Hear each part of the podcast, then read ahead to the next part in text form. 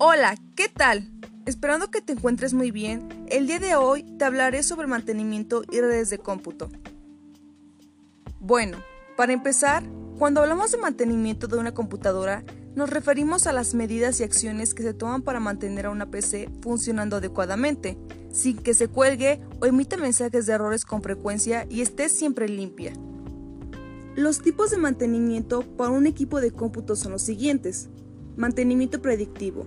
Se trata de un tipo de mantenimiento que se lleva a cabo utilizando herramientas de diagnóstico, con el fin de anticiparse a posibles fallos e intentar evitarlos antes de que se produzcan.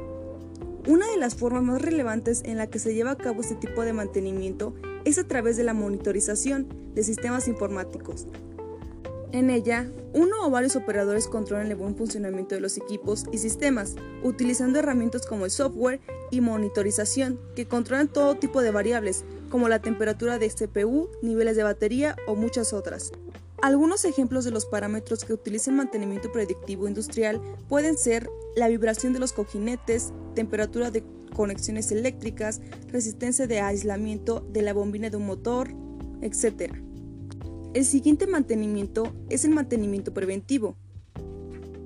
Se trata de un tipo de mantenimiento muy frecuente que se lleva a cabo con el fin de no solo prevenir posibles fallos y mejorar el funcionamiento de un sistema, sino con el alargar tu vida útil de distintos componentes del mismo.